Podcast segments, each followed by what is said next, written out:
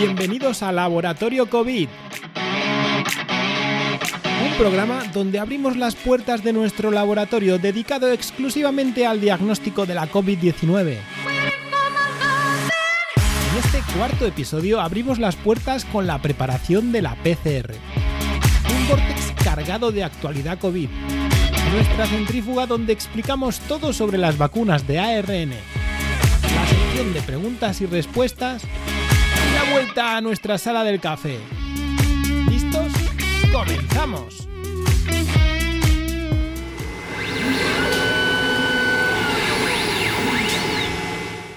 No somos más que una avanzada raza de monos sobre un planeta menor de una estrella bastante mediocre. Pero podemos entender el universo y eso nos hace muy especiales. Stephen Hawking.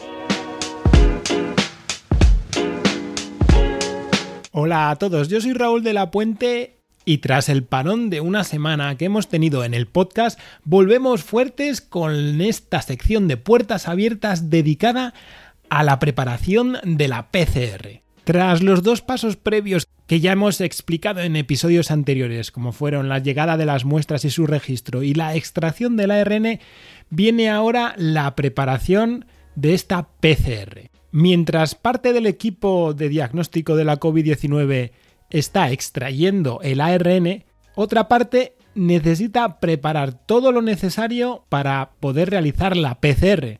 En primer lugar, preparamos la zona de PCR, limpiando las superficies, también las micropipetas y comprobamos que está todo el material disponible para no tener ninguna carencia. Hay que ir a por hielo. Muy necesario para mantener las temperaturas bajas y que no comiencen las reacciones antes de tiempo, así como que no se degrade ningún componente ni tampoco las muestras de ARN. Preparamos el mix de PCR. Utilizamos un kit de PCR que se basa en un vial de mix ya preparado con todo lo necesario para que actúe la reacción de PCR y otro vial en el que se encuentra la enzima dedicada a amplificar ese ADN complementario al ARN viral. Este kit se encuentra guardado a menos 20 grados. A partir del momento en el que se sacan estos viales del kit del congelador, todo el trabajo se debe realizar en hielo, en condiciones de baja temperatura. Primero, sacamos los viales del kit de amplificación del congelador y los depositamos en el hielo para que vayan descongelando lentamente y no se degrade. También se pueden sacar previamente en el frigorífico y mantenerles ahí unos minutos para así luego sea más fácil su descongelación. Una vez descongelados estos viales, lo que se realiza es un vortex, una mezcla rápida, para asegurarse que todos los componentes de estos viales están bien mezclados y se da un pulso en la centrífuga para que todos los restos que haya alrededor de las paredes del tubo se depositen más o menos en la parte inferior y de esa forma tener todo el volumen disponible para trabajar. Muy importante lo de mantener todo en hielo. Posteriormente pasamos al cálculo de volúmenes necesarios para el total de muestras. Se debe calcular muy minuciosamente para no perder o perder por lo menos la menor cantidad de material de amplificación posible para así sacar el máximo partido a estos kits de amplificación. Más o menos, y dependiendo también de la pericia de la persona que esté realizando y preparando esta PCR, se suele añadir entre un 5 y un 10% del volumen total calculado para el número total de muestras finales. Siempre hay que tener en cuenta que hay que añadir a este número un control positivo y un control negativo de reacción. Positivo que tendrá un fragmento de coronavirus que servirá para ver si la reacción sale correctamente y un control negativo el cual pues en muchas ocasiones es simplemente agua que nos dirá también si la reacción pues, tiene alguna contaminación que nos pueda dar datos erróneos. Después de calcular los volúmenes y ajustar las reacciones, vamos a encender el ordenador controlador de la QPCR. Este ordenador está conectado directamente a esta máquina QPCR y va a ser el que va a dar las órdenes a la máquina para que realice todos los procesos necesarios para obtener los resultados posteriormente. Se elaboran unas hojas de muestras que se van a cargar directamente a este software controlador de la QPCR. Estas hojas de muestras se realizan gracias a unas plantillas que tenemos y disponemos para así ser más rápidos y no fallar en ninguno de los campos. Esta plantilla que realizamos, esta hoja de muestras, deberá ser más o menos cotejada y revisada y también asegurar que su formato sea el correcto para que pueda importarse al software controlador de la QPCR. Pasamos ya a la preparación del ensayo en ese software controlador de la QPCR. En primer lugar, seleccionamos el tipo de ensayo. Una vez seleccionado, diseñamos el programa de QPCR seleccionando tanto las temperaturas como los tiempos y los ciclos que va a tener este proceso de amplificación. Tal y ya como comenté en el anterior podcast, este proceso de amplificación no es más que una reacción anidada, un proceso anidado en el que la primera parte constará de una retrotranscripción para pasar el ARN a su ADN complementario y posteriormente la reacción de amplificación en sí mediada por nuestra ADN polimerasa, que constará de aproximadamente unos 40 ciclos, 40 ciclos de desnaturalización, unión a los cebadores y elongación. En esta elongación será donde capte la señal para obtener luego esas CTs, que hablamos ya también en el episodio número 3. Pero esperad que me estoy adelantando demasiado. Sigamos con el proceso normal. Nos hemos quedado con este diseño del programa de QPCR. Una vez diseñado este programa, importamos esa hoja de muestras que hemos realizado anteriormente y revisamos todo el diseño y la asignación de los marcajes para que la QPCR capte la señal correctamente en cada ciclo de amplificación y de esta forma obtener las gráficas que dan los valores DCT que ya hemos explicado en el episodio número 3 como os he dicho antes. Durante todo este tiempo es muy probable que aquellos viales del kit de amplificación ya hayan descongelado lo suficiente para poder trabajar con ellos. Tomaremos los volúmenes necesarios que ya hemos calculado previamente y los depositaremos, los verteremos en algún vial o en alguna balsa si tenemos la disponibilidad de utilizar una pipeta multicanal para así repartir el volumen necesario en cada uno de los pocillos. He dicho pocillos porque en nuestro caso trabajamos con placas para QPCR. Se podrían realizar estas reacciones de amplificación en tubitos, en viales eh, individuales que tienen un tamaño de volumen de 0,2 mililitros. Sin embargo, por nuestro volumen de trabajo, tenemos que utilizar placas directamente. Estas placas son unos soportes de plásticos especiales y siempre estériles en los cuales están distribuidos 96 pocillos.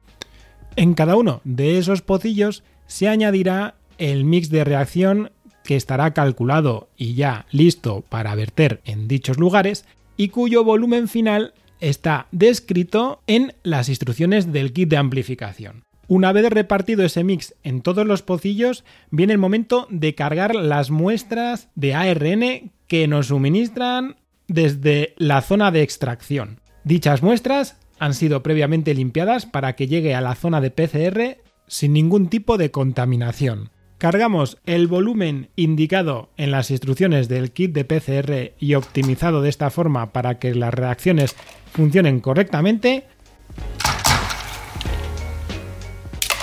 Comprobaremos visualmente los volúmenes de todos los pocillos para de esta forma asegurarnos que la carga ha sido realizada correctamente. Así podemos pasar ya al sellado de la placa con un film especial apto para que los sensores de la QPCR capten las fluorescencias necesarias en cada uno de los ciclos de amplificación. Raudos y veloces, vamos a realizar una centrifugación breve para de esta forma homogenizar los volúmenes y eliminar posibles burbujas en una centrífuga de rotor oscilante. Y ya pasamos al último paso, que es la introducción de la placa en la bandeja de nuestra máquina de QPCR. Una vez cerrada la bandeja, ponemos en marcha el programa que previamente hemos diseñado en el software controlador de la máquina QPCR Y ya solo falta esperar que la máquina capte todas esas amplificaciones, eh, todas esas fluorescencias, para darnos los resultados que serían analizados posteriormente. Y hasta aquí ha llegado la sección de puertas abiertas. Si tenéis alguna duda, ya sabéis, contactar con nosotros Primero, mediante el grupo de Telegram al Laboratorio COVID o si queréis por correo electrónico o por el resto de redes sociales que tenéis descritas en las notas del audio.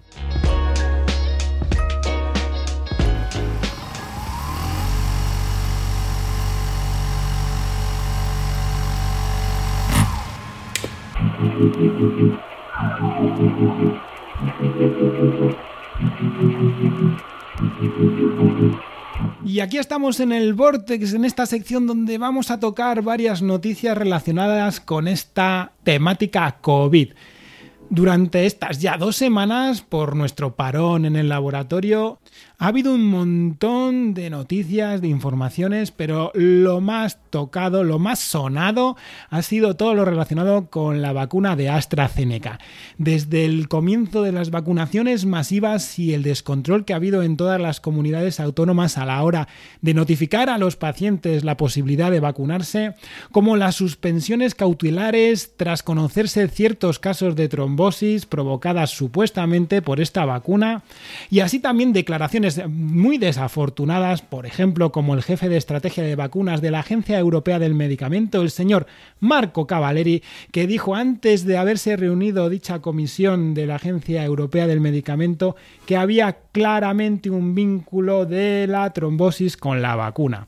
Después pasamos por la reunión de la Agencia Europea del Medicamento con los distintos gobiernos de la Unión Europea, lo cual ha provocado que en España se dictamine que se van a poder vacunar con esta vacuna de AstraZeneca la población comprendida entre las edades de 60 y 69 años. Algo que ha revuelto de nuevo a la sociedad, puesto que en un principio parecía que no estaba indicada esta vacuna para mayores de 65, lo cual solo era porque sus análisis clínicos, su fase de análisis clínicos finales no habían hecho pruebas con estas poblaciones más allá de los 65 años. No significa que fuese a ser perjudicial, sino que no había datos de su efectividad. De todo esto relacionado con la vacuna de AstraZeneca, me gustaría recalcar una sola cosa, y es que los medios de comunicación, como siempre, están mareando la perdiz no hacen más que desorientar a la población y yo creo que un poquito de sentido común y algo de mano dura tampoco vendría mal para que la población no se alterase demasiado. Titulares como por ejemplo la vacuna de AstraZeneca produce trombosis de una forma así tan tajante, me parece que es muy desafortunado y deberían mirarse algunos de los editores de los diarios y medios de comunicación de este país. Siguiendo con fenómenos ocurridos en España, es muy destacable el concierto de experimento de Love of Lesbian, esa congregación de más de 5.000 personas, las cuales fueron analizadas previamente mediante test de antígenos y que permitieron el disfrute del concierto sin medidas de seguridad. Más allá del evidente asombro por la comunidad científica ante este experimento poco controlado, surgió cierto escándalo al detectarse una persona que dio positivo para la COVID-19 pocos días después y que había dado negativo en dicho test de antígenos. Desde nuestro laboratorio podemos afirmar que existe muy poca probabilidad de que esa persona pudiera tener una carga viral suficiente para contagiar al resto de integrantes del concierto debido a algunos estudios comparativos que hemos realizado con casos venidos de cribados mediante test de antígenos y luego que hemos pasado por nuestras PCRs. Sí que es verdad que lo mejor siempre es realizar experimentos de forma controlada en laboratorio y no exponer a la gente como se expuso en este concierto. Pero no todos son malas noticias o malas praxis de experimentos en nuestro país. Nuestro compañero Luis Quevedo, un grandísimo divulgador científico, hace ya casi tres semanas se presentó en el programa de la hora de TVE, en la primera cadena de nuestro país, para explicar la efectividad de las vacunas, cuánto tarda en hacer efecto cada tipo de vacuna. Fuente que viene del Ministerio de Sanidad, pero él lo explicó de una forma muy gráfica, con una presentación, y de esta forma os resumo que, por ejemplo, la vacuna de Pfizer BioNTech comienza con su dosis día cero, ¿no? Y la segunda dosis se obtiene a los 21 días. La máxima inmunidad, la máxima protección se supone que se alcanza a los 28 días. Sin embargo, la vacuna de Moderna tiene su segunda dosis a los 28 días. Por lo tanto, esa persona alcanzará la inmunidad en el día 56, su máxima protección. La vacuna de Oxford AstraZeneca tiene su segunda dosis a los 84 días, casi tres meses después de la primera dosis, y por lo tanto tendrá su máxima protección a los 112 días. Sin embargo, la última vacuna aprobada, la de Janssen, tan solo dispone de una dosis y por lo tanto a los 14 días se supone que el paciente tendrá una máxima protección, su pico de inmunidad.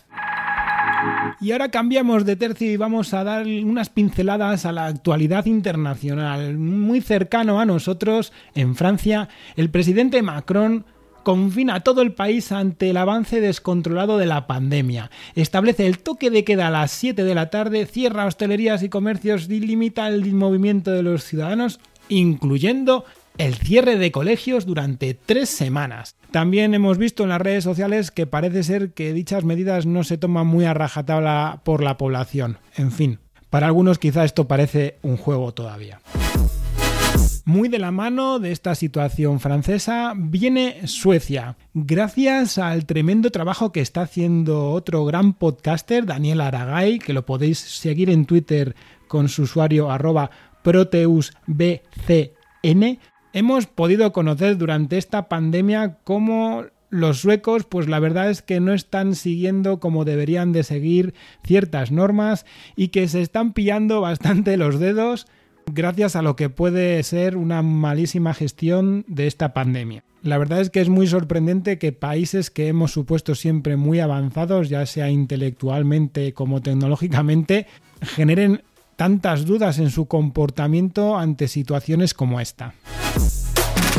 Y parece ser que las Olimpiadas van a toda vela. Dentro de poco más de 100 días se celebrarán en Tokio entre el 23 de julio y el 8 de agosto estas Olimpiadas que están siendo todo un hito después de un año entero dudando si se iban o no se iban a celebrar y que la verdad a mí me parece que es todo un logro. Esperemos que todas las medidas de seguridad sirvan para poder disfrutar de lo que es para mí el mayor evento mundial del deporte y que por supuesto veamos después los Juegos Paralímpicos del 24 de agosto al 5 de septiembre.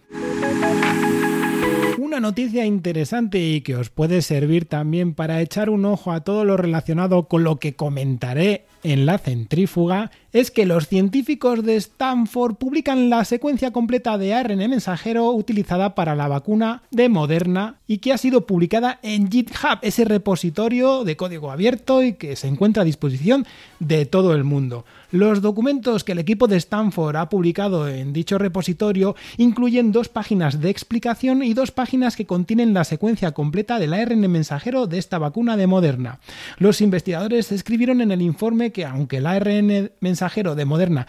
Ha terminado en una gran franja de la población, los científicos y el personal médico no tienen acceso a las secuencias genéticas reales involucradas en el desarrollo de esta vacuna. Y es verdad, la verdad es que los científicos siempre estamos pensando a ver cuál es la secuencia que han utilizado, bueno, en fin, que os dejaré en las notas del audio el enlace directo a dicha secuencia para que la echéis un vistazo. Y otro pequeño tirón de orejas de mi parte a ciertos redactores ya que describen en algunas comunicaciones que ese grupo de investigadores ha hackeado la vacuna de ARN mensajero. Bueno, en fin, ese término de hackear me parece un poco absurdo. Lo único que han hecho han sido utilizar los viales de la vacuna y secuenciar el ARN mensajero que tenían inmersos. Si a eso lo llaman hackear, pues vale.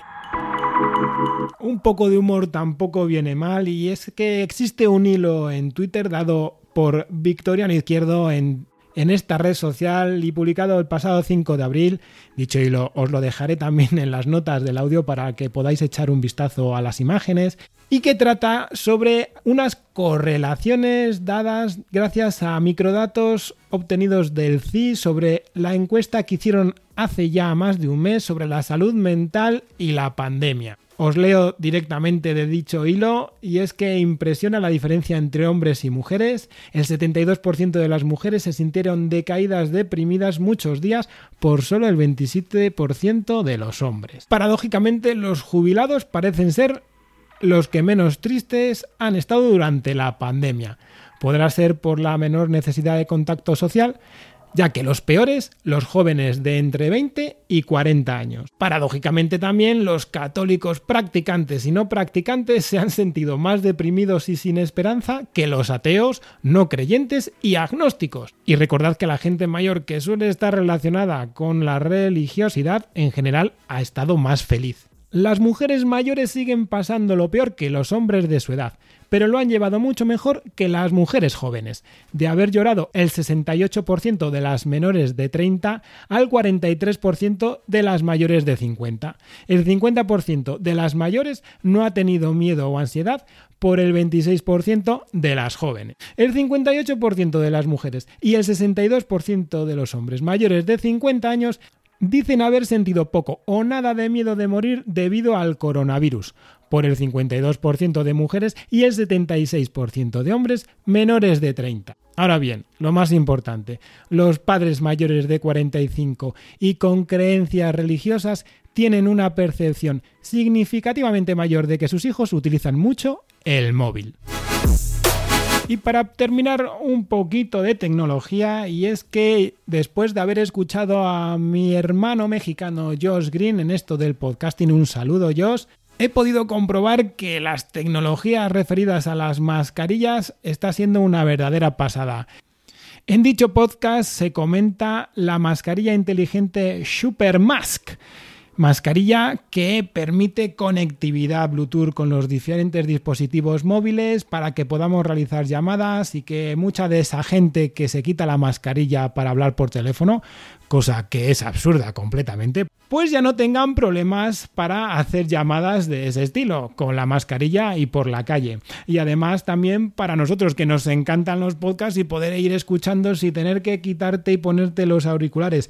La verdad es que aunque ahora casi todo el mundo intenta utilizar eh, auriculares inalámbricos, este tipo de mascarillas serían todo un puntazo, de no ser por su precio. 299 dólares que cuestan este tipo de mascarillas. Así que yo creo que quizá la mayoría seguiremos utilizando auriculares como siempre.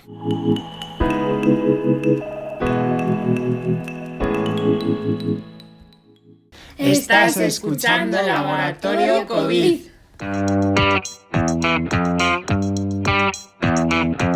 Bienvenidos a la sección de preguntas y respuestas. Aquí tenemos a nuestro colaborador. Hola, ¿qué tal está? Hola, muy buenas, doctor. ¿Qué hace usted mirando tanto el móvil que le estoy viendo que no para? Sí, estaba aquí contestando a mi amigo Ricardo. Bueno, un saludo, Ricardo. Es que está pasando la ITV. ¿Y qué pasa? Pues nada, que le estoy explicando que lo que le han dicho no es lo que se supone. Él está en la ITV y le está diciendo al, al técnico que le acaban de poner la vacuna de AstraZeneca y que si hace algún trompo el coche que pues, si le pasaría algo con, con ello. Pero, ¿y eso a qué viene? Pues ya lo he dicho yo, que no son trompos, que son trombos con B. Ay, madre este Ricardo. Bueno, vamos a ver, Nazario, ¿qué preguntas eh, tenemos hoy? Creo que la primera en realidad no es una pregunta, ¿no? Sino es algo que ronda en la cabeza de muchísima gente respecto a estas vacunaciones. Sí, también tengo amigos que les pasa, están preocupados, muchos de ellos, porque son enfermos eh, cardiovasculares crónicos y parece ser que existen algunas reacciones adversas con esta vacuna y están preocupados, sí. Bueno, es normal, es normal y más con todas las noticias que se han generado mm, debido a ese seguimiento que se ha hecho con las vacunas de AstraZeneca, debido a los casos de trombosis y de la mala coagulación de algunas de las personas, ¿no? que incluso ha llevado, parece ser, a muerte que se correlaciona directamente con estas vacunaciones.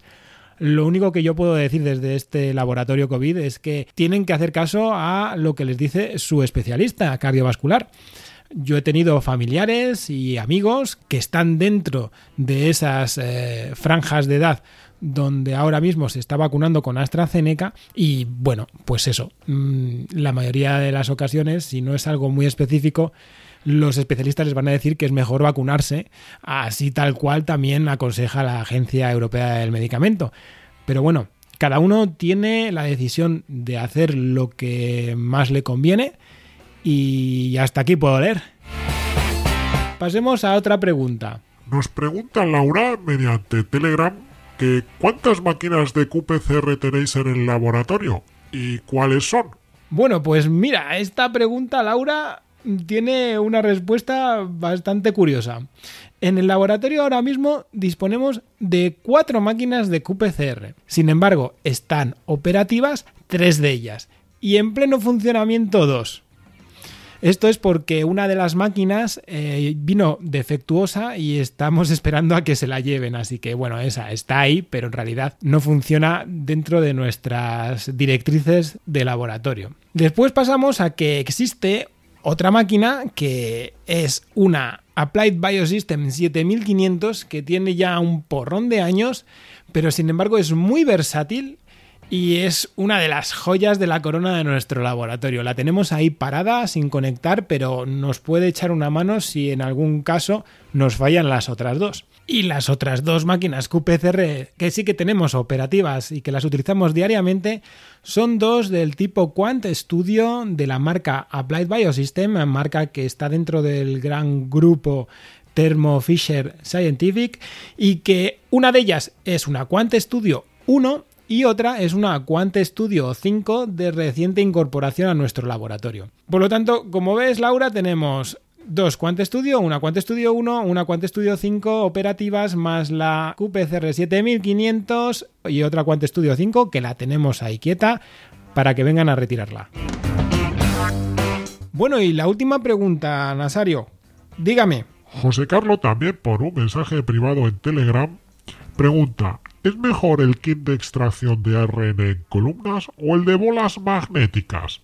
Pues eh, me viene al pelo porque en realidad eh, publiqué hace un año un estudio que pude realizar con mis compañeros eh, de Granada sobre estas comparativas con kits de extracción de ARN mediante bolas magnéticas y mediante columnas. En este paper pudimos concluir a rasgos muy generales que la utilización de kits basados en bolas magnéticas daban un mayor rendimiento a la hora de obtener el ARN de las muestras. Sin embargo, los kits basados en columnas daban una mayor pureza de esas muestras. Dependerá mucho del laboratorio y de la maña que tenga también a la hora de utilizar uno u otro kit. En este caso, en nuestro laboratorio utilizamos el de columnas, ya sea también por la disponibilidad de los kits, como también por la manejabilidad y los resultados que estamos teniendo. Por ahora, la utilización del kit de bolas magnéticas en nuestro laboratorio estará destinado a una urgencia, ya que es un proceso un poquito más tedioso y también algo más engorroso y que necesita también de una mayor práctica técnica en realizarlo. Y creo que hasta aquí la sección de preguntas y respuestas de hoy. Sabemos que han llegado últimamente más preguntas a nuestro grupo de Telegram, pero que serán respondidas en el próximo episodio. Bueno, Nazario, ya hemos terminado. ¿Qué tal? Muy bien, ya estoy viendo aquí que Ricardo ha pasado la ITV correctamente mientras estábamos nosotros hablando sobre estas preguntillas. Hasta luego, doctor. Hasta luego, Nazario.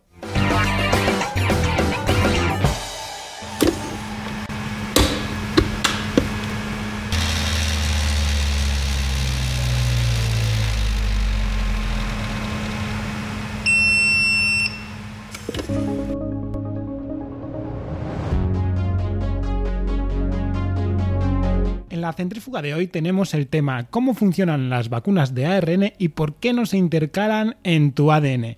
Este tema ha sido seleccionado gracias al 62% de los votos dados por los usuarios de nuestro grupo de Telegram. Muchas gracias por participar. Este tema agrupa un montón de información, así que lo mejor yo creo que os dé unas pinceladas de genética básica. En primer lugar, vamos a ver qué diferencias hay entre el ADN y el ARN. El ADN o ácido desoxirribonucleico es como una enciclopedia que se encuentra en el núcleo de las células y alberga toda la información de nuestro cuerpo. Está compuesto por unas bases llamadas adenina, timina, guanina y citosina. Este ADN no puede salir del núcleo y si sale, se degradaría completamente en el interior de las células. De una forma muy básica, os comento que parte de ese ADN codifica para proteínas. Para que se formen esas proteínas, debe salir esa información fuera del núcleo, ya que la maquinaria que las construye se encuentra en el citoplasma. Como el ADN no puede salir per se, ya que se degradaría, lo que se realiza es una transcripción a otra molécula, el ARN, ácido ribonucleico. En este caso, la única diferencia que existe es que el ADN constaba de timina, mientras que el ARN consta de uracilo. Además del ARN mensajero, que es el que contiene esa información para que se pueda traducir a una proteína, también existen otros ARNs como el ARN de transferencia o el ARN ribosomal. Pero en este caso vamos a fijarnos en el ARN mensajero, porque ese es el tipo de ARN que han utilizado las empresas farmacéuticas para poder fabricar estas vacunas basadas en ARN. Como bien conocéis, este coronavirus, este SARS-CoV-2, tiene como material genético ARN. Está muy bien estudiada su secuencia y sabemos perfectamente dónde se encuentra esa codificación para la proteína Spike, la proteína S, que servirá para fabricar estas vacunas de ARN. Lo que han hecho empresas como Pfizer BioNTech para fabricar estas vacunas de ARN es tomar esa fracción de ARN que codifica para la proteína S y adecuarla para que funcione correctamente, se inmerse dentro de nuestras células y dé lugar a proteínas S, solo esa parte del virus, para que comience nuestra maquinaria de inmunidad y consigamos ser inmunes, valga redundancia, ante este virus. Por lo tanto, no se mete más que una pequeña porción de ese material genético del virus. Nada más, no se mete ningún virus en estas vacunas basadas en ARN. Como os he comentado, lo que sí que se ha tenido que hacer son varias modificaciones en esta molécula para que funcione correctamente dentro de nuestras células. Una de estas modificacion'es es añadir en el extremo 5' de la molécula, las moléculas de material genético siempre las vamos a orientar de extremo 5' a 3', de izquierda a derecha. En el lugar del extremo 5' se va a añadir un cap, una especie de sombrerito para proteger. Así también en la parte final, en el extremo 3', también se añadirá una cola de poli A de un montón de adeninas que sirve de protección, así como una pequeña secuencia de terminación. Todo esto para estabilizar esa molécula y que se parezca mucho más a las moléculas de ARN mensajero que utiliza nuestra maquinaria para transcribir ese material genético y obtener después en la traducción nuestras proteínas. Una segunda modificación importante ha sido la sustitución de alguna de estas bases nitrogenadas que tiene el ARN para así optimizar la secuencia y de esta forma que la célula humana trabaje mejor a la hora de traducir y dar lugar a la proteína S. Pero la modificación más importante ha sido la sustitución del uracilo original por una pseudouridina, un pseudouracilo. De esta forma, la maquinaria celular de degradación de agentes externos no dañará a esta molécula de ARN inicialmente. Esto, que parece una tecnología que a lo mejor algunos piensan que ha sido descubierta para estas vacunas, no es así. Es algo que ya se descubrió hace más de 20 años por Catherine Caricot, una bioquímica muy conocedora del ARN y además de otros grupos de investigaciones que han dado en el clavo a la hora de controlar el ARN y de esta forma introducir moléculas de este estilo para, por ejemplo, fabricar en este caso vacunas basadas en ARN. Por lo tanto, la molécula de ARN, para ser un ARN mensajero listo para que trabaje la maquinaria celular del ser humano, se ha tenido que modificar en tres puntos principales. En primer lugar, se ha añadido ciertas partes a sus extremos para dar protección y estabilización a dicho ARN mensajero, también se han sustituido algunas bases para que de esta forma la maquinaria celular sea más conocedora y funcione mejor al producir la proteína S y después se ha cambiado ese uracilo por un pseudouracilo, una pseudouridina,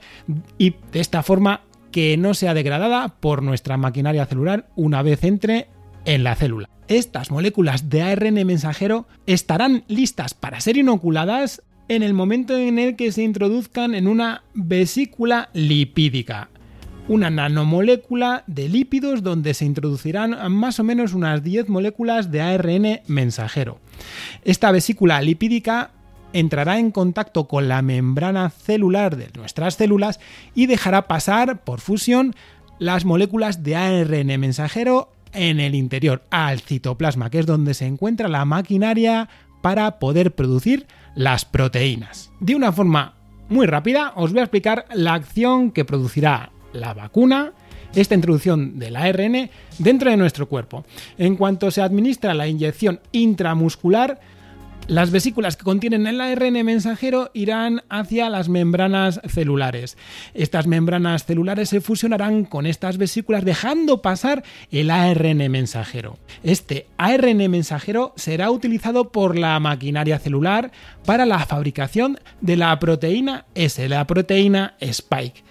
El ARN mensajero ya utilizado y pasado un tiempo será eliminado y degradado completamente por nuestra maquinaria celular. Tanto estas proteínas S generadas dentro de nuestra célula como fragmentos de estas espículas que también se mantienen en el citoplasma podrán ser dirigidas fuera de la célula, situándose en la membrana celular, asomándose y de esta forma el sistema inmune podrá detectar este cuerpo externo, este cuerpo extraño y así activar nuestro sistema inmune. Pero es que lo bueno de esta vacuna de ARN, sobre todo hablando de la Pfizer BioNTech, es que una vez que entra en el músculo del brazo, las nanopartículas lipídicas pueden migrar directamente por el sistema linfático hasta llegar a los ganglios y el bazo.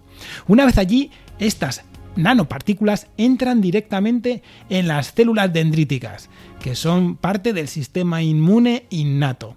Estas células producen la proteína S y se la muestran a otros dos tipos de glóbulos blancos, los que conocemos como linfocitos. Esto da comienzo rápidamente a lo que es la respuesta inmune adaptativa, que es lo más sofisticado y efectivo contra el virus. No me he querido meter muy de lleno en muchos temas técnicos y más basados en la bioquímica celular, en la genética, porque yo creo que este no es el podcast para ello, pero sí que quedase claro más o menos el funcionamiento básico de estas vacunas, cómo se han generado y cómo realizan esa activación de nuestro sistema inmune. En cuanto a por qué no se intercalan en tu ADN, seguro que ya lo habréis deducido. El ARN en este caso el ARN mensajero que se ha introducido de forma exógena, será degradado muy rápidamente tras haberse traducido en las proteínas. Y ese ARN no vuelve a entrar en el núcleo celular, jamás. Por eso está bien protegido el ADN, por esa membrana nuclear, para que no haya modificaciones. El ARN es una molécula muchísimo más inestable que el ADN y será degradada rápidamente, ya sea dentro de nuestras células como si se rompen las células por apoptosis, por muerte celular y el ARN se encuentra afuera al exterior de las células. Ese ARN no durará mucho tiempo. Y no, tampoco tenemos retrotranscriptasas en nuestras células para que retrotranscriban ese ARN y lo transformen en ADN. Tampoco es así. Espero que os haya gustado esta pequeña explicación cómo ese ARN del virus, esas 3.000 pares de bases aproximadamente de sus casi 30.000 que compone el ARN total del coronavirus, se modifican para poder fabricarse las vacunas, cómo actúa esta vacuna dentro del cuerpo y el por qué no vamos a intercalar dicho ARN dentro de nuestro ARN.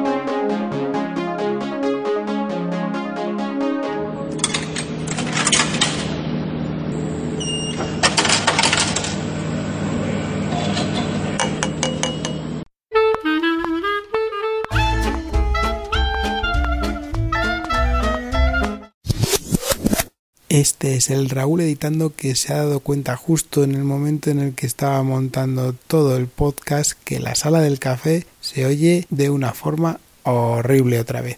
Hemos fallado a la hora de conectar los micrófonos y parece ser que solamente se escuchaba el mío y mis compañeras hablaban en la lejanía.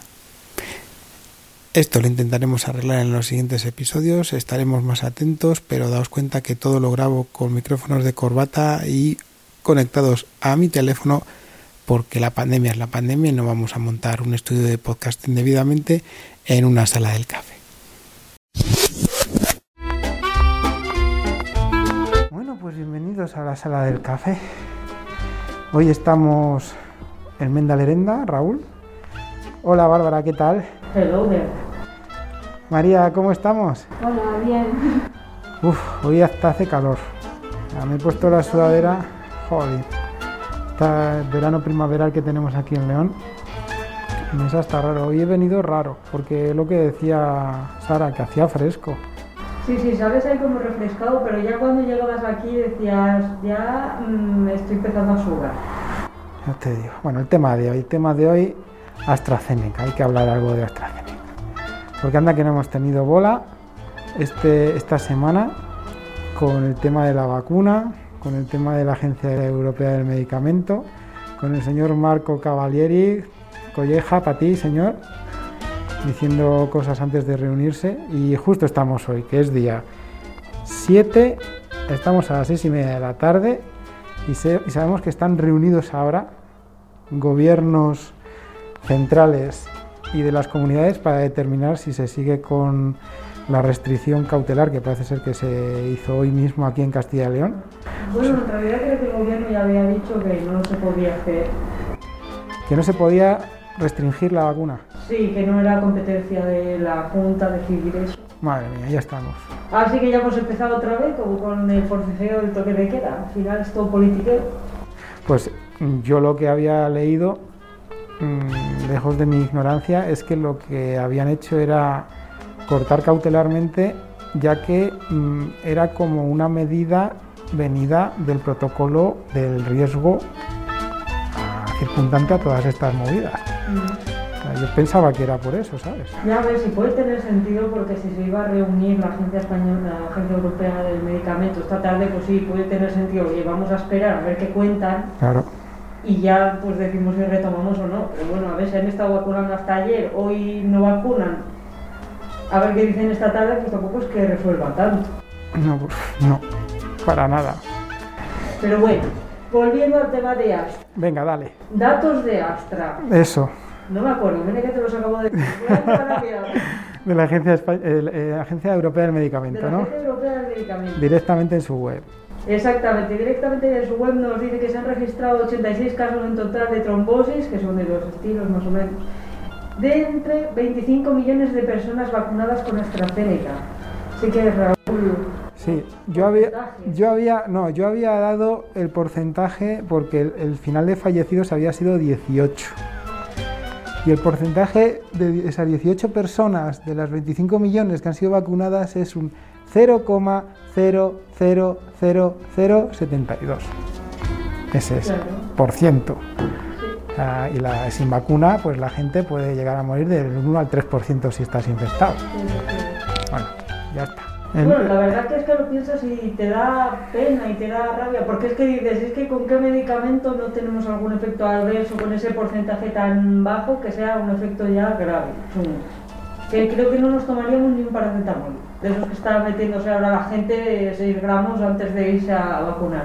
Ya te digo, es que 18 personas, a ver, yo también que tengo la cabeza muy cuadrada, que soy científico, ¿vale? Vamos a tener un poco de empatía, que lo sentimos pues a 18 personas que han fallecido, pero científicamente hablando, 18 personas fallecidas por unos trombos que incluso la agencia acaba de decir que pueden estar vinculados con la vacuna. O sea, no están tajantemente vinculados, porque ya hemos visto que otros periódicos han dicho que directamente, eh, ¿cómo ponían? Que, eso es, que provocan trombosis. Y digo, bueno, es que eso es muy distinto a tener una vinculación con un posible riesgo provocado por la vacuna. Entonces, bueno, ¿eso qué es? están ya los datos. Un dato que no tengo a mano, pero sí que me gustaría tenerlo, es la probabilidad de, de- de sufrir un trombo utilizando píldoras anticonceptivas, por ejemplo. Claro. Que tampoco da un tratamiento, o, o sí, que te salve la vida a priori, pero sin embargo sí que se usa y tengo entendido que es mayor. No lo encontrado, pero eso. Y ya no solo eso, a mí me gustaría saber, y aquí pues lanzo la duda, de, por ejemplo, qué incidencia hay de trombosis en general, a qué se debe una trombosis de este estilo de forma fuera de las vacunas, si esas personas que han fallecido tenían ya alguna enfermedad relacionada con eso, que no sé, es que hay muchísimas, es que 18 casos de 25 millones de vacunados, pues ¿qué queréis que os diga? A mí me parece fantástico, ¿vale? Por una cuestión de que estamos metiendo algo exógeno en el cuerpo y que reacciona al cuerpo pues dependiendo de cómo sea cada uno. Y ya diciendo que esté relacionado y vinculado directamente con la vacuna, ¿sabes? O sea, que no me refiero a esto, o sea, que se le pueda relacionar a una vacuna. Pero en fin, pues esto aquí como declaración oficial del laboratorio COVID que sentimos tantísimo esas muertes, ¿sabes? porque no es que nos encante que se muera la gente No. que se vacuna, ni siquiera que tengan trombos, No. ojalá ni un dolor de cabeza por vacunarse. Además, antes hemos estado hablando de nuestra querida Tomasa. De todo. O sea, tenemos cariño con los pacientes un montonazo. En Otro grupo estuve viendo en Telegram de bacteriófagos. Hola Carmela, os saludamos a todos desde aquí. Que hablaban sobre quiénes habrían sido los niños más pequeños que hubieran sufrido la PCR, ¿no? Y hablaban, pues los padres, ¿no? Pues el mío de dos años casi la pasa, no sé qué, claro, el mío, uno de los míos, con menos de dos añines ya la habría pasado, y con sus dos añines, pues ya pasó dos veces más. Entonces, bueno, y la otra niña con él también ha pasado una. Pero nosotros hemos tenido aquí casos de recién nacidos, de dos días de nacer y ya teníamos su PCR aquí para analizar. Hemos tenido centenarios también que hemos tenido que analizar y nuestra, y nuestra querida Tomasa, que es que la llevamos en el corazoncito todos, porque es que esa mujer no la conocemos de nada, pero vino limpia, la volvimos a ver, se infectó y estábamos con el corazón en un puño, ¿verdad? Hasta Sí, que... drama, o sea, hasta que meses después volvimos a recibir una muestra suya y vimos que, pues, que seguía allí. Eso es que seguía, porque estábamos todos que no queríamos ni preguntar. Esa Estábamos... señora le mata a los radicales libres. Cuando acabe todo esto habrá que hacer una visita. Sí, sí, sí. Por lo menos aquella llamada que decíamos que iba a hacer esta Tomasa. ¿Qué eso es? No. Ya está, ya está. Es, es usted, sí. Es verdad que contemos cosas bonitas, ¿no? Sí, esto- hombre, a ver, hemos contado esto de AstraZeneca porque estamos hasta el gorro de ver las noticias y de que parece que los científicos y la ciencia pues estamos en un mundo aparte, que vivimos en jauja, que nos importa una mierda. Que le pasen cosas a la gente. Eso es, ¿no? Que las cosas no son así. Lo que pasa es que hay que ver, pues también hay que valorar bien los números y ver lo que está sucediendo en todo el mundo. Tampoco me gusta, a ver, me gustaría también saber qué problemas ha podido llegar a tener, por ejemplo, las vacunaciones normales de la gripe durante todos estos años atrás, que tampoco me he dedicado a ver. Que es una cosa que también echo de menos a los periodistas, de no solamente ceñirse a datos de noticia, y darle un poquito de movimiento. A lo mejor también es noticia, ¿no? Y sería enriquecedor que dijera, bueno, esto es lo que ha pasado ahora, esto es lo que suele pasar con las vacunas, esto es lo que pasa con gente que tiene antecedentes de tal. Aparte que yo creo que, o sea, ya es lo que dices tú, está claro, porque dice, ellos se quedan con, es que 86 personas han sufrido trombo y omiten el dato que llevan vacunadas 25 millones de personas. Sí, es verdad. Oye, pues a lo mejor es importante también decir eso, no sé, es que ya tengo el cubo de residuos de ti. Lo acabo de cambiar. Hemos estado aquí viendo a ver cuál era el premio y del cubo de residuos y hemos variado cada, cada tres, eh, tres afirmaciones. Pues si queréis, va- vamos a dar los premios. Venga, vamos a dar los premios. Premio, Cubo de Residuos. Cubo de residuos, Venga. por mi parte, a los periodistas. Ya está, se acabó. La semana de hoy dedicado a vosotros periodistas, con cariño, ¿eh?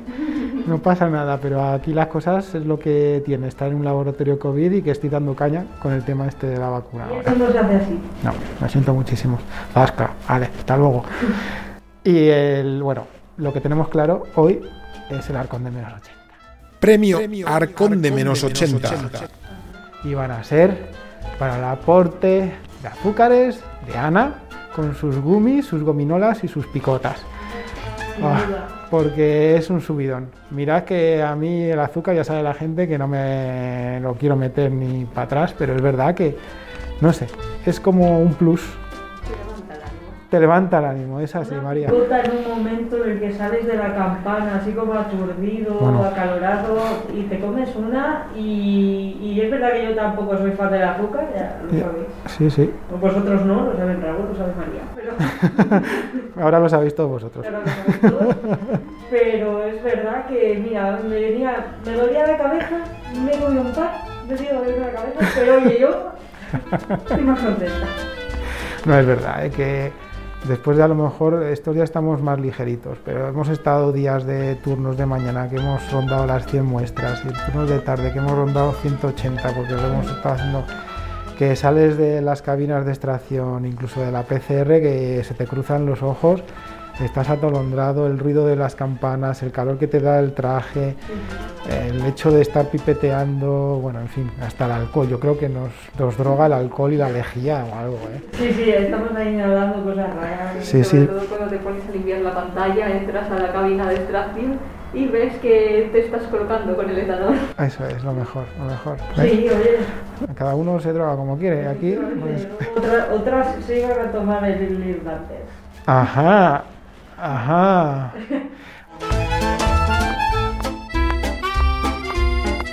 Eh, vamos a hacer una mención, porque mañana no vamos a poder grabar, estamos así ahora grabando, pero se nos va Raquel.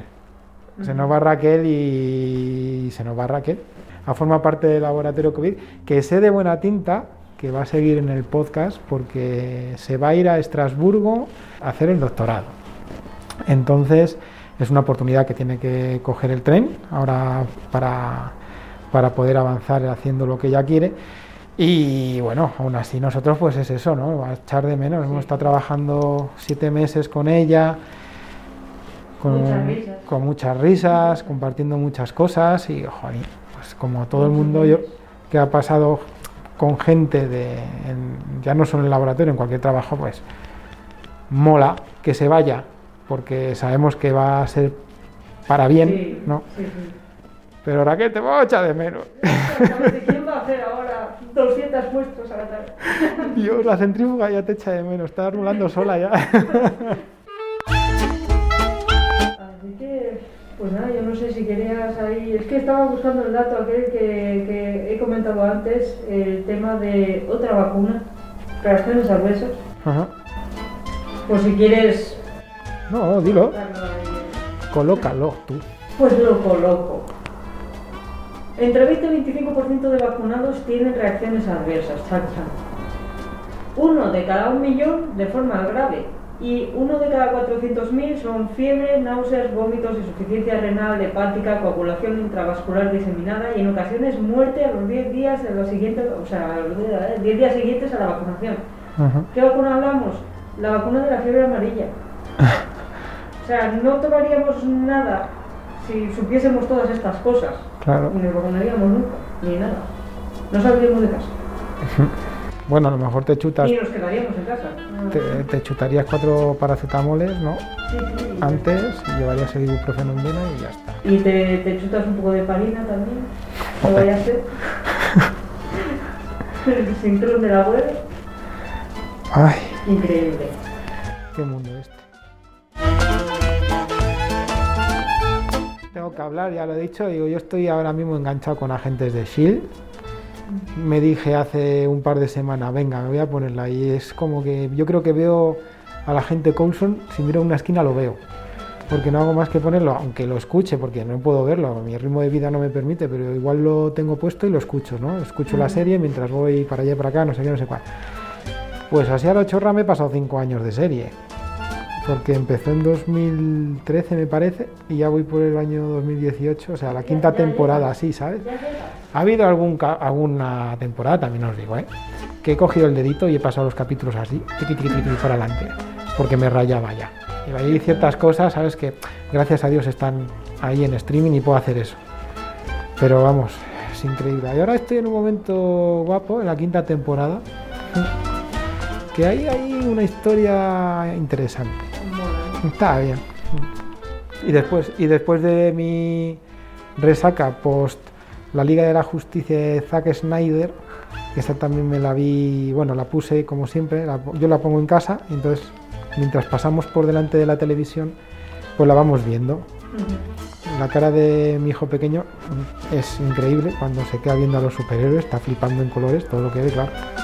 Y bueno, ya tengo la crítica, que igual eso lo grabo con el otro chaval en otro podcast de, de la peli, pero Aprovecháis que lo habéis visto. eso es, está bien, ¿sabes? Para pasar el rato y, y desconectar un poco esas cosas y, y quitar, sobre todo de la peli esta, quitar el- la de collejones que se han llevado los de Warner y DC por la mierda de la Liga de la Justicia sin Zack Snyder y esas cosas, ¿no? Pero bueno, como libros no puedo leer porque no tengo tiempo. Cuando leo, pues son cosas de ciencia, artículos científicos, no sé qué, no sé cuál, en fin. No, y ahora me he dedicado mucho a escuchar música, porque es verdad que yo lo de las series me viene y me va, lo de las pelis igual. Y ahora estoy que me apetece más escuchar música, entonces estoy ahí a tope todos los días con Postmodern Jukebox ¿Ah, sí? y grupos de funk de los 70, 80. Moda retro estás. Sí, sí, sí, totalmente, es Wind and Fire. Oh, madre de Dios. Sí, sí, Pues hay que ponerlo en el laboratorio. Me parece, me parece bien. Bueno, pues Modern Jukebox ya, lo- ya os lo he Sí, eso ya lo hemos oído, es verdad. Por eso decía, digo, es que ma- A ver, es todo un descubrimiento, ¿eh? Para mí estas cosas que me pones a veces, porque yo ni idea tenía que hacían versiones de Pero sí, años 70, años. años 20, Charles y tal. Es una cosa que me quedé... Está guay, oye, oye, si lo queréis escuchar, yo muy recomendable. ¿Y podcast recomendable hoy? Vamos a ver. mm, Ah, mira, uno. El garaje del DeLorean. Es un podcast que habla de películas y esta semana he estado escuchando uno que justo ha salido el otro día que trata de las películas basadas en videojuegos y hacen un ranking de 10 que han cogido y pues me han retrotraído ¿no? a algunas de ellas porque tanto han hablado por ejemplo de Mortal Kombat y Street Fighter que es de los años 90 93 a por ejemplo a Sonic que es del 2020 o sea que y me ha gustado mucho porque te, te meten un poquito del sonido de la peli entonces tú la escuchas y te acuerdas y tal y después comentan cosas como por ejemplo, una cosa curiosa, y es- esto sí que me hizo mucha gracia, yo claro, de aquellas, en Mortal Kombat, esa película pues yo tenía 13 o 14 años y venía de un videojuego que estaba ahí en auge porque era prohibido, porque era para mayores de 18, porque había sangre y tal y no te dejaban, bueno, no te dejaban jugar, esto es tontería, porque tú juegas igual, pero, pero era algo que prohibido, ¿no? Entonces se molaba más todavía. Y en la película estuvieron contando que, que el actor principal que hace de americano, que es Johnny Cage, en, la, en Mortal Kombat, pues que iba a ser Jean-Claude Van Damme, pero que no fue porque iba a hacer Street Fighter. Y eso es curioso. Pero lo más curioso es que, eh, por ejemplo, la chica rubia que hace de Sonia iba a ser Cameron Díaz pero que tampoco por cuestiones de tal, pues no pudo hacerlo. Y el último, que este ya, pues ya es un mito, porque el que iba a hacer del chico chino, Yu Kang me parece que se llamaba, pues iba a ser Brandon Lee, el hijo de Bruce Lee, que murió antes por la peli del cuervo. O sea, fue un cúmulo de cosas y aún así la peli funcionó dentro de lo que fue, lo que ahora vosotros la veis y bueno, yo el otro día la puse un momento y dije, ay, qué recuerdos, ¿no? La pongo y digo, Dios mío de vida, qué película más mala hecha, o sea, porque es así, ¿no?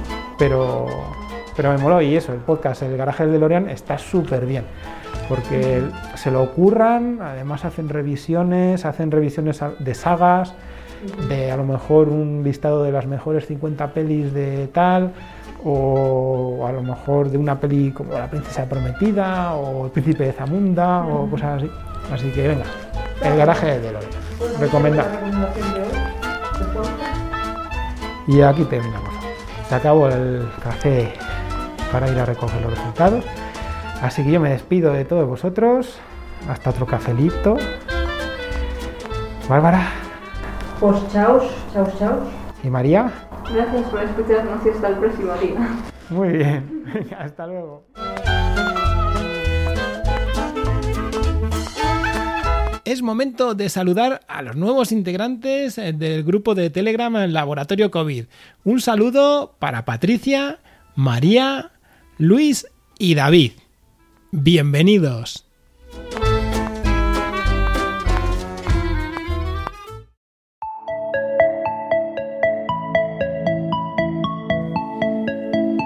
Hasta aquí el cuarto episodio de Laboratorio COVID. Como siempre os mandan saludos tanto Ana como Bárbara, Raquel, Sara y María, que forman, junto conmigo, el equipo de análisis para el diagnóstico de la COVID-19 de la Universidad de León. Si nos escucháis desde cualquiera de las plataformas de podcasting, ya sabéis, dad likes, comentad, ponednos estrellitas, compartid el podcast, que eso hará que llegue a más gente. Muchísimas gracias por escucharnos y recordad, Laboratorio COVID, el único podcast donde siempre está el coronavirus.